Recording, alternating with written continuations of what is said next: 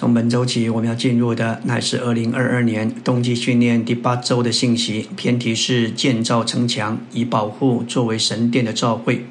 这是一篇满了负担和满了征战的信息。在上一篇，我们看见耶利米，他是一个对神而言是一个有时代价值的人。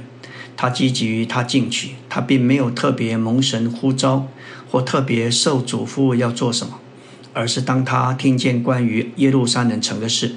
他的正确反应说出他的进取，这是他所做的被神大用来完成神的经纶。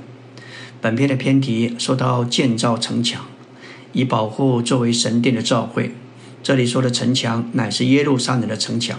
建造城墙为了保护神的殿，神的殿预表今日的召会，这是关乎神的见证。而尼西米重建城墙，乃是继续神显明见证的恢复。为了完成神的经纶，这清楚指明神殿的建造的完成并非是终点，还需要持续的往前，就是建造耶路撒冷的城墙。在城墙之内有神的殿，就是神的居所。我们看见尼西米是亚达谢西王的十九长，他在苏山京城时，听见来自犹大的传报，那些被掳归回剩下的渔民。在犹大神遭到大难，受到凌辱，并且耶路撒冷的城墙被拆毁，城门被火焚烧。尼西米听见这些话，就坐下哭泣，悲哀了几天，在天上的神面前静时祷告。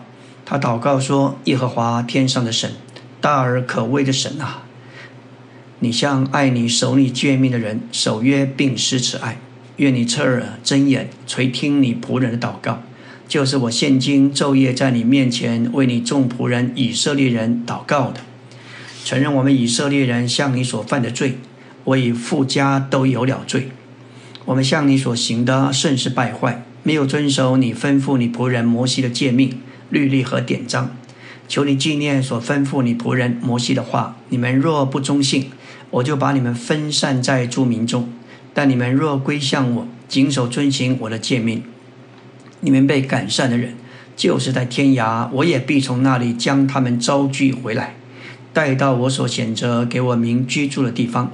这些都是你的仆人，你的百姓，就是你用你的大能和你大能的手所救赎的。主啊，求你侧听你仆人的祷告，和喜爱敬畏你名众仆人的祷告，使你的仆人今日亨通，使他在王面前蒙连续。我是做王十九的。哦，他祷告不仅为自己认罪，也为全家以色列全家认罪。之后，他在王面前施酒，王见他面带愁容，必使你心中愁烦。他甚惧怕，对王说：“我列祖祖坟所在的那城荒凉，城门是被火焚烧，我岂能无愁容呢？”王就问他：“你要求什么？”于是耶利米说：“我祷告天上的神，对王说。”王若以为美，仆人若在王面前蒙恩惠，求王差遣我往犹大，到我列祖坟墓所在的城去，我好重新建造那城。王问说：“你去需时多久？几时回来？”从这以上的经文，我们看见尼西米并没有特别蒙神特别的呼召，他只是听见归回的同胞受难、受到凌辱，成为当地人讥笑的对象。那些人是神的百姓，他们回去建造神的圣殿，却成了当地人讥笑、嘲讽的对象。尼西米无法忍受这些事，因着他正确进取，就对王郑重向王请求，主与他同在，而且听了他的祷告，就是王正面积极的回应他的请求。弟兄姊妹们，我们是否愿意作为今日的尼西米，用祷告来回应主呢？我们是否愿意认我们的罪，并用主他自己的话和应许来提醒他？我们是否愿意领头归向神，将我们的心和眼专注于耶路撒冷，就是神所选择利他民居所的地方？今天教会不仅是神的居所，要更往前作为神的国和神的城。以下的注解帮助我们归回被。被掳归回的以色列人，他们建殿与建城，这使我们有基本的认识。在尼西米一章一节的注释说道：“耶路撒冷城乃是城内神殿的防卫和保障。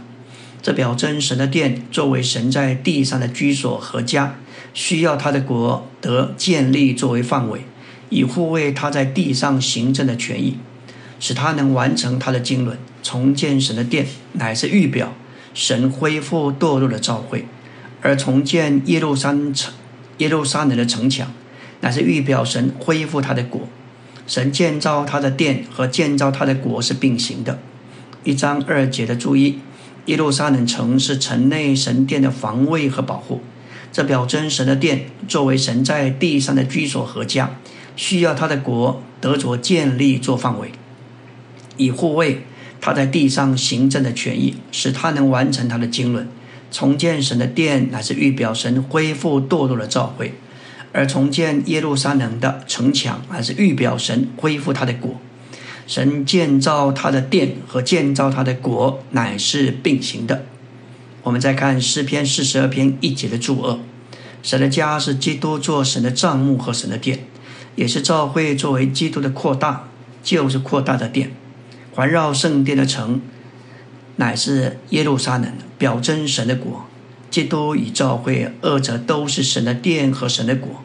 新耶路撒冷将是神的殿和神的国终极的完成。今天在主的恢复中，我们乃是以色列人之预表的应验。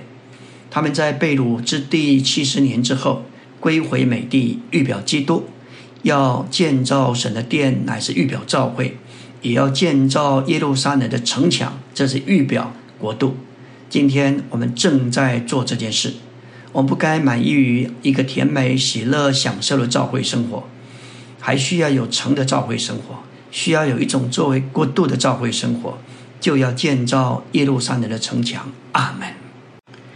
今天我们要进入第八周周的晨星。昨天我们提到关于尼西米，他并没有从神而来特别的呼召，他只是听见归回的同胞受难，受到凌辱，成为当地人讥笑的对象。那些人回去建造神的殿，却成了当地人嘲讽的对象。还有耶路撒冷的城墙被拆毁，城门被火焚烧，这些都让进去的尼西米无法忍受。他冒着生命的危险，就向亚达谢西王请求，主与他同在，而且听了他的祷告，就是王正面且积极地回应他的请求。尼西米起来建造城墙，乃是预表国度，乃是为了保护护卫主的见证，同时也是为了加强扩大神的见证。这见证乃是神的殿，即作为神殿之扩大的城。诗篇在卷二，诗人的赞美，从神的殿进展到神的城。我们要看见神的城是何等的重要。这些日子，我们必须建造城墙。就是建造本身就有征战。当尼西米归回之后，仇敌就听见他带领以色列人要回来建造城墙，就来搅扰。在尼西米四章一到七节就记载，参巴拉听见我们建造城墙就发怒，大大的恼恨，嗤笑犹太人，对他弟兄和撒玛利亚的军兵说：“这些软弱的犹大人做什么呢？他们要为自己修筑城墙吗？要献祭吗？要一日完成吗？要从土堆里拿出火烧的石头再立墙吗？”亚门人多比亚站在旁边说。他们所建造的石墙，就是狐狸上去也必踩出洞来。我们的神啊，求你垂听，因为我们被藐视。求你使他们的凌辱归在他们的头上，使他们在被掳之地成为猎物。不要遮掩他们的罪孽，不要使他们的罪从你面前涂抹，因为他们在建造的人面前惹动你的怒气。这样，我们建造城墙，城墙就都连接起来，高至一半。因为百姓用心做工，参巴拉多比亚、亚拉伯人、亚门人、亚斯图人听见耶路撒冷城墙复工的修复的工作有进展，破裂的地方开始堵住，就甚发怒。从以上经文可看见，建造的工作就是一个征战。这工作不是轻易的，乃是一场征战。仇敌要做的就是我们的手发软，嘲讽我们。讥笑我们，要浇熄我们的进取，使我们冷却，叫我们的心惧怕。在要来的日子里，我们当效法尼西米，为的建造而有所征战，要一手建造，一手拿兵器来面对征战。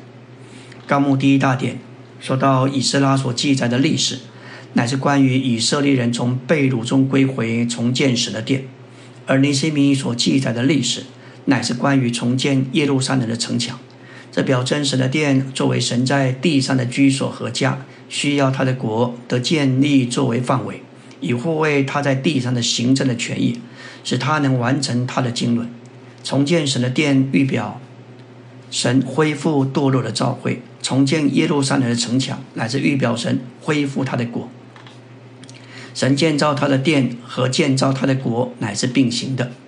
马太十六章十八节，主说：“我还告诉你，你是彼得，我要把我的教会建造在这磐石上，阴间的门不能胜过它。”父对于基督的启示只是极大奥秘的前半，因此主需要向彼得启示，就是教会。主建造他的教会开始于五旬节那一天。然而，主在这里的预言到今天仍然没有完全应验。真正的教会的建造是在主的恢复里才得以完成。这磐石不仅是指基督，也是指着彼得从父所领受关于基督的启示。这里阴间的门乃是指着撒旦黑暗的权势或能力。基督要在关于他自己启示的磐石上，并以彼得这经历过变化的人为石头，建造真正的教会。这样的教会乃是阴间的门不能胜过的。主这话也指明，撒旦黑暗的权势要攻击教会，因此撒旦、教会和撒旦的权势二者之间进行着一场属灵的征战。马太十六章十九节说：“我要把诸天之国的钥匙给你，凡你在地上所捆绑的，必是在诸天之上已经捆绑；凡你在地上所释放的，必是在诸天之上已经释放。”这里诸天的国以前节的召会交互使用，证明真正的召会就是今世的诸天的国。马太福音论到诸天的国，则是与权柄有关，而在这里所启示的召会代表掌权的国度，因此捆绑和释放的权柄不仅给了使徒彼得，并且给了教会的本身。凡教会的人在地上捆绑或释放，都该是在诸天之上已经捆绑或已经释放的。我们只能捆绑或释放在诸天之上所已经捆绑或已经释放的。我们知道殿是完全的，殿是主同在的地方，也是我们与主相会侍奉神的地方。但它需要保护，城墙乃是殿的防御，没有城墙就没有保护，这是一个预表。在新约中。在彼得宣告基督是神的儿子之后，就告诉他教会要被建造起来。同时，主对彼得说，他要把国度的钥匙给他。因此，国度乃是随着教会，基督必须被经历，教会必须被建造，然后才会带进国度。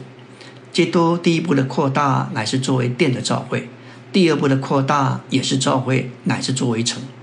城比殿更大更安全。启示录二十一章二十二节说到：“城内不再有殿，因为殿已经成了城。城就是殿的扩大，乃是殿的发展的极致。”阿门。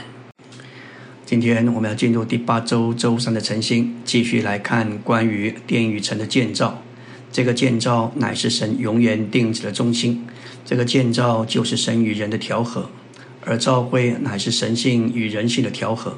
当这个调和得着扩大。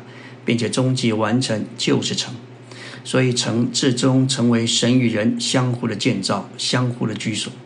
新约启示基督是我们的生命，也说到基督是我们的头。如果我们只经历基督做生命，我们就就只有作为殿的召会。当我们领悟基督也是我们的头，基督才有了第二步的扩大。这样召会就不仅是殿，并且还是城。殿主要是与生命有关，城主要是与头有关。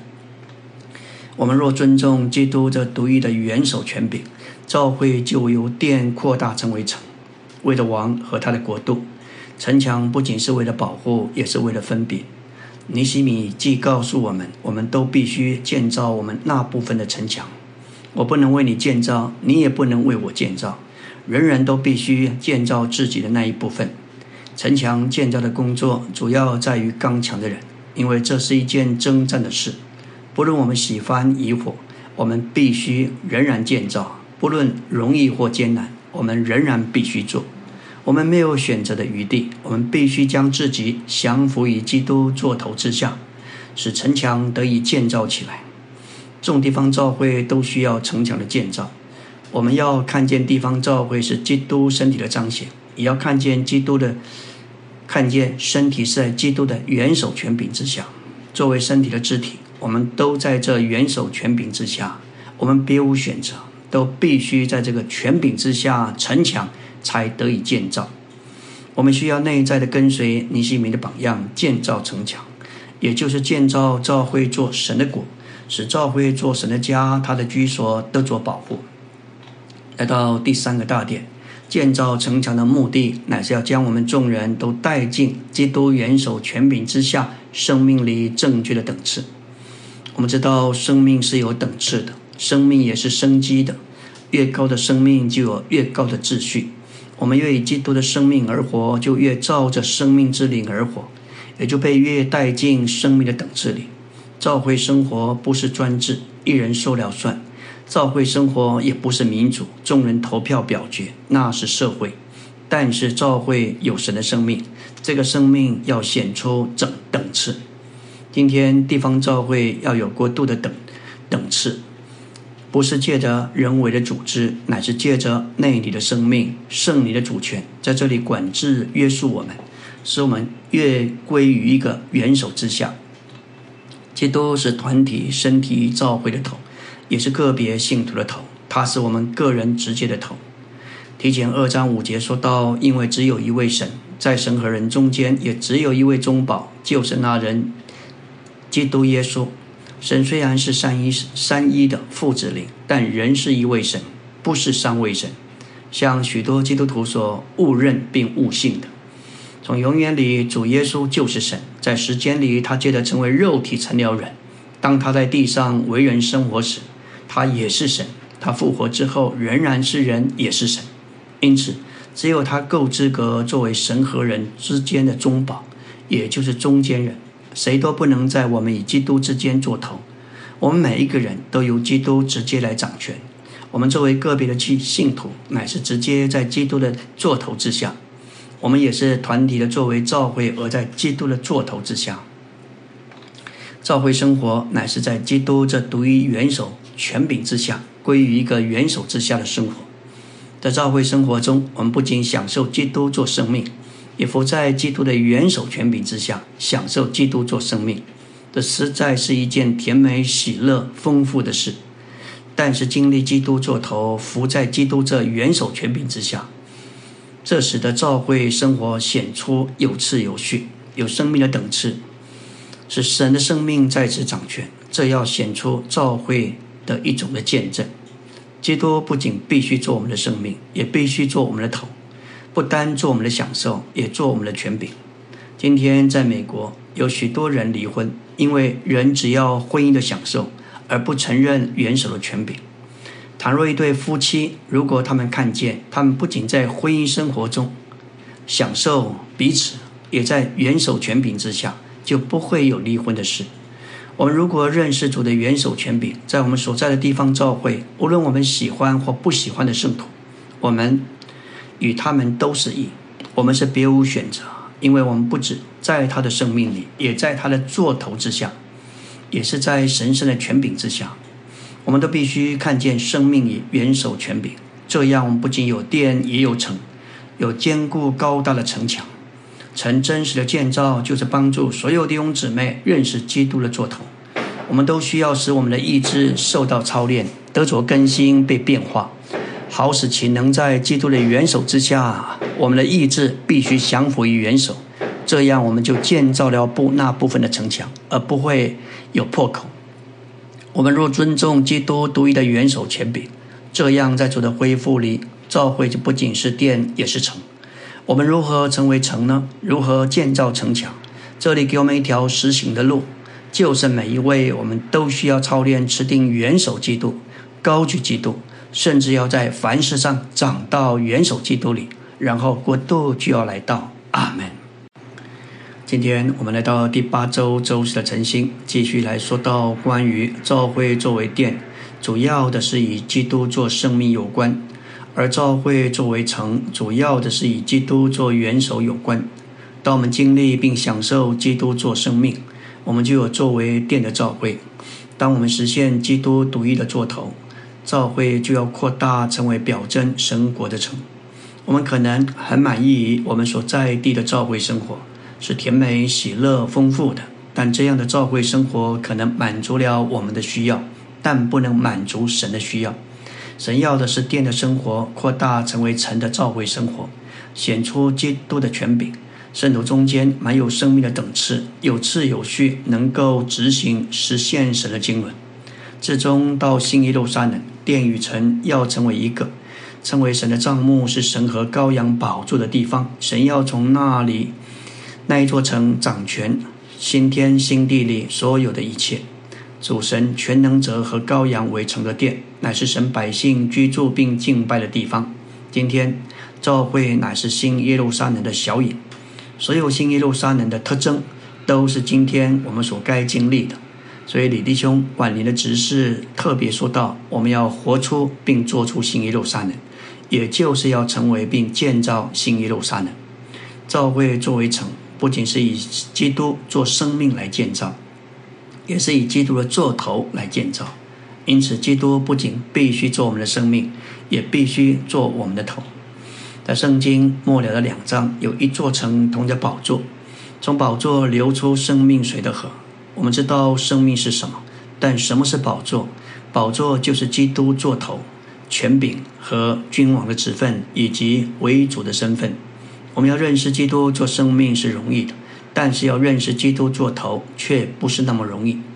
约翰福音论到基督做生命，而书信特别是哥罗西书。启示我们，基督也是我们的头。城墙不单是为了保护，也是为了分别。城墙是一道分别的界限。在创世纪二章，我们看见有一个园子，没有墙，所以仇敌能够轻易的爬进来。但到了圣经末了一座城，城墙有一百四十四肘高，这里有一道完全的墙，将圣别与凡俗的分开，任何俗物都不得进城。城墙的分别乃是在于变化过的宝石。新耶路撒冷是一座用变化过的石头建造起来的城，这城没有一块泥土制的砖。我们越被变化，就越被分别，而变化最终就成了分别的界限。我们乃是信靠生命的长大与变化。启示录二十一、二十二章有许多与生命相关的事。这里提到生命的柳。我们要吃生命树，要喝生命水的河，还有生命的变化。这是教会界的变化而建造起来的城墙。唯有城墙在地方教会中建造起来，才有保护、有防御。要有城墙的建造，每人都必须认识基督做头。来到第四大点，我们需要建造城墙，以保护教会脱离违反使徒教训之不同的教训。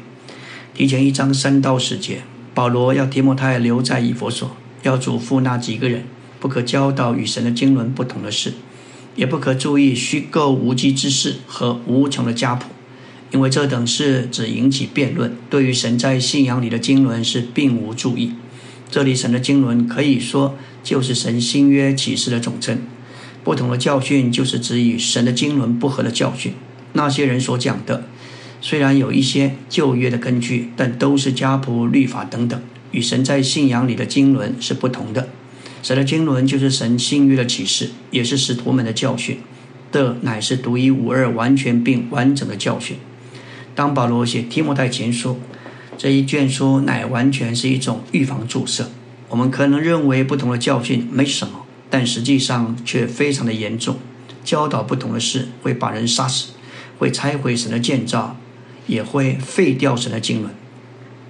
我们教导关于神信仰里的经纶，就是建造城墙的意义。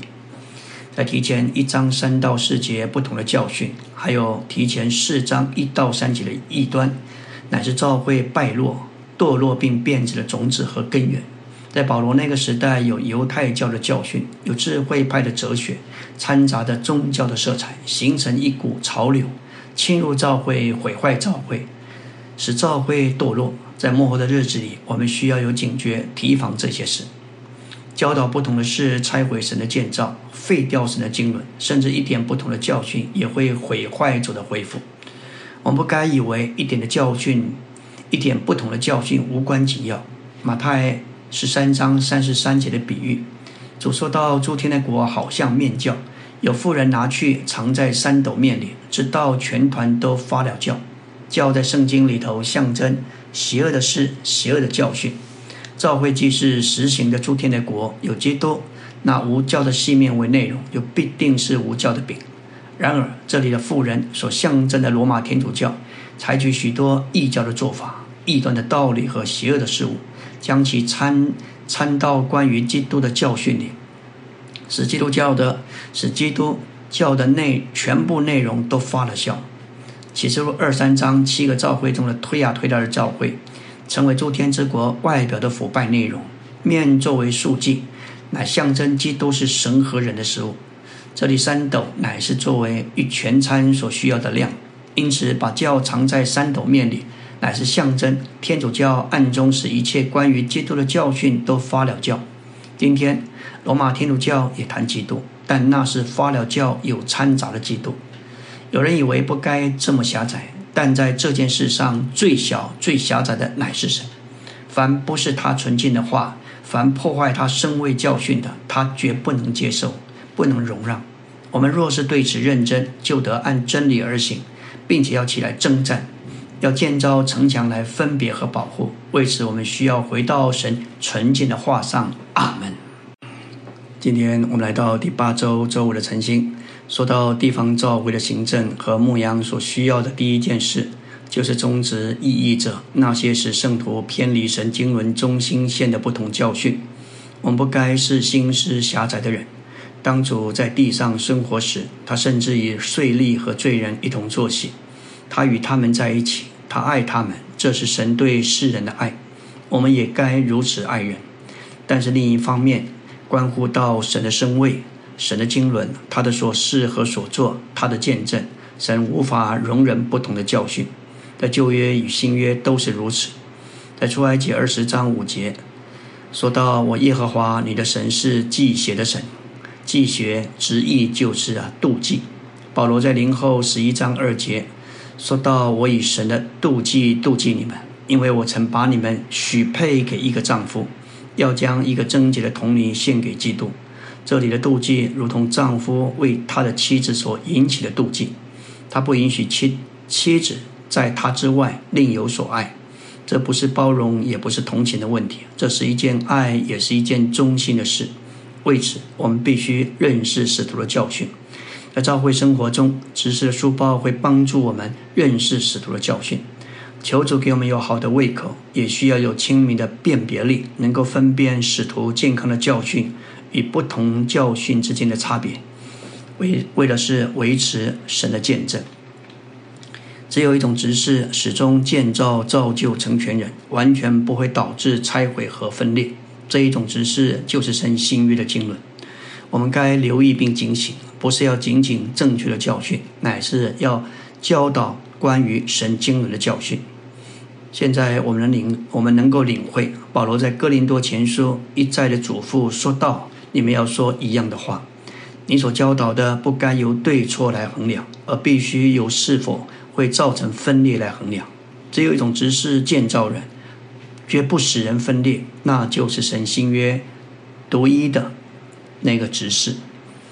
我们说到城墙若在教会中建造起来，我们就会得着保护，脱离那些被仇敌利用以毁坏神建造工作的人。按照新约，我们看见有七种。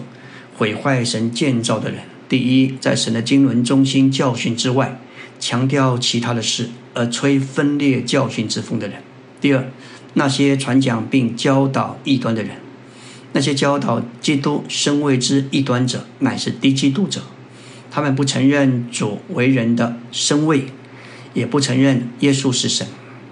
我们要弃绝那些否认基督成运和他神格的人。不要接他们到家里，也不要问他们的安。第三就是提多三章十节所说的，分门结党的人，警戒过一两次就要拒绝。这是指着异端分派的人，在教会中照着自己的意见形成派别，造成分裂。为了教会的益处，必须停止与这些分裂者交往往来。第四，造成分裂的人。罗马十六章十七节，保罗说到那些造成分裂和半点之事，我恳求你们要留意，并要避开他们。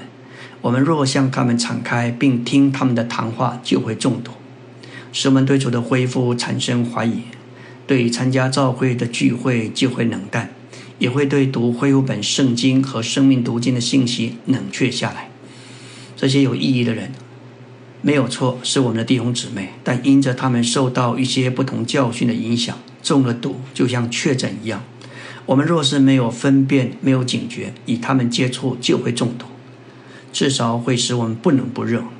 提摩太后书的主题乃是对教会败落的预防，这预防剂就像今天的疫，就像今天的疫苗，为保守我们抵抗撒旦背叛和分裂的混乱的细菌。第五。那些对地位有野心的人，约翰三章九节，约翰特别提到好为首的丢特菲，在新约中的领导乃是根据属灵度量的显明，不是用手腕或地位争取来的。马太二十章启示，谁愿为大，就要做众人的仆役；谁愿为首，就要做奴仆。在英文里，雄心和野心是一个字。从小在家里，父母鼓励孩子要上进，要出人头地。学校的教育也标榜要有杰出的成就才是成功的典范。然而，在教会中，我们要提防雄心。有雄心是可怕的。要履行童工和长老的义务，不能把雄心带进来。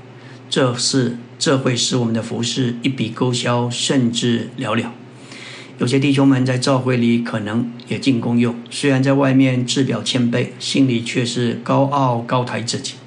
非常在意地位的事，有一种的增进的灵，那是狡猾的雄心，也是小狐狸，这会毁坏基督的葡萄园。所有在教会中背负责任的弟兄们，我们必须看见，我们不过是奴仆，而且是众人的奴仆。作为一个奴仆，不要求地位，也没有所谓的人权，他只该忠信卑微的服侍主和主人所托付的神家的儿女。主在马太二十章二十五节。把门徒叫来，因为他们彼此争论谁为大。主说：“你们知道，外邦人有君王为主治理他们，也有大臣超权管辖他们，这是世界上那一套。所有做王的、作为大臣的，高高在上，因为用权柄管辖人。但是在教会，在你们中间，就是在教会，不是这样。无论谁要为大，就必做你们的仆役；谁要为首，就必做你们的奴仆。”主自己做了榜样，他来不是要受人的服侍，乃是要服侍人，并且要舍命做多人的属将。在主的恢复中，我们需要在存心、目的、动机和行动上解除任何形式的狡猾的雄性，这使我们在主的路上能够走得长远。阿门。今天我们来到第八周周六的晨星。昨天我们提到城墙若在召会中建造起来。我们就会得蒙保护，脱离那些被仇敌利用以毁坏神建造工作的人。按照新约，有七种毁坏神建造的人：第一，在神经纶的中心教训之外，强调其他的事，吹了一些分裂教训之风的人；第二，传讲并教导异端的人；第三，就是分门结党的人；第四，造成分裂的人；第五，那些对地位有野心的人。这里提到丢特菲是好为首的，我们也特别提到社会跟教会有很大的不同。在社会上，在世界上，那些做王的、做官的、做大臣的，因着有权柄、有地位，就显出一种的高傲、高人一等的光景。他们只有人来服侍他们，他们不是服侍人。但是在教会不是这样，主留下给我们美好的榜样。马太二十章二十八节。正如人子来，不是要受人的服侍，乃是要服侍人，并且要舍命做多人的属将。在这里，我们看见关于过度，马太福音所启示的主总是站在人的地位上。诸天的国虽是由神圣的生命所构成，确实在人性里实行出来。他的服侍要舍命，就是要舍去他的魂生命。继续来说到第六点，那些是豺狼不爱惜羊群的人。这是使徒行传二十章，保罗在米利多劝以弗所长老的话。这里说到保罗说：“我知道我离开之后，必有凶暴的豺狼进入你们中间，不爱惜羊群。”使徒不顾自己的性命，但他非常关心教会的前途。教会是神的珍宝，也是他的珍宝。这里凶暴的豺狼乃是指的一般人，他们所行所为像豺狼，要吞噬、毁坏圣徒。所以保罗要以佛所召会的长老，要他们警醒，为了神所托付他们的羊群警醒。第七，说背面的话，要勾引信徒跟从他们的人，就是保罗所说同一班人，他们被撒旦利用，说背面的话，要把羊勾引出去跟从他们，形成另外一群，这就是分裂。我们来到第六大点，城墙建造之后，就能抵挡死亡对教会的攻击，并在基督复活的生命里建造基督的身体。我们知道，死亡乃是撒旦工作的特点。他一切所做的，至终就是要人充满死亡。希伯来二章二十四节说到，要借的死废除那掌死权的，就是魔鬼。这里说魔鬼就是那掌死权的，而主在十字架上借的死废除他。这里的废除意思就是使之归于无有，使之无效，废掉、消除、取消、弃绝。魔鬼就是那条蛇，引诱人堕落之后。神应许女人的后裔要来伤他的头，这是要将撒旦废掉，使他归于无有。感谢主，撒旦已经被废掉、被除去，死也被除去。马太十六章十八节给我们看见，对教会的攻击从什么源头而来呢？就是阴间的门，就是死亡。撒旦特别的目标乃是要在教会里散布死亡。对于教会，他所最惧怕的乃是教会抵挡他死亡的权势。今天神的目的乃是在教会身上，所以撒旦专门攻击教会。撒旦攻击基督徒和教会，常用罪和世界来引诱人，叫人失脚。但这还是容易分别的。然而，撒旦真正的利器乃是用死亡攻击教会。死亡不易被发现，死亡很可能很隐藏的。特别借的一些文雅道德的事，偷偷潜进教会里。一般人以为罪比死严重，事实上死比罪严重的太多。立位记给我们看见，借着数千计，一切的罪立刻可以得到赦免。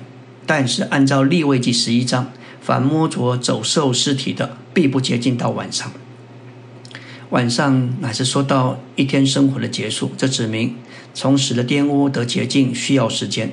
我们若犯了罪愆，只要向主认罪，就会立刻得到赦免。我们与神的交通也就恢复。但是若被死亡玷污，还得不洁净，直到晚上。摸了人尸体的，必不洁净七天。这比这比指明人的尸体比走兽尸体更玷污人。在神眼中，人是最污秽人的元素。我们要对死亡这病毒建立抵抗力。我们必须拒绝死亡，不让死亡在我们身上，在家中，在教会里有地位。我们要逃避死亡，要看见教会生活首要的事乃是享受基督。我们所有的服饰该像保罗所经历的，我活着就是基督。现在活着的不再是我，乃是基督在我里面活着。要建造在这磐石上的教会，能辨识死亡与生命，并且阴间的门不能胜过教会。教会乃是生命的实体。它的元素就是周周尔、周恶神那永远非受造、神圣复活的生命，这也是死亡所不能胜过的生命。我们要认识基督是那首先幕后，而且是死过又活的这一位，就是复活。基督是首先也是幕后，这是指的他所开始是必定完成。这位行走在众教会中间，为众教会的头，并为众教会所。所属的基督乃是那活着的，因此他的身体所显出来的各地方教会也该是活而新鲜，并且是刚强的。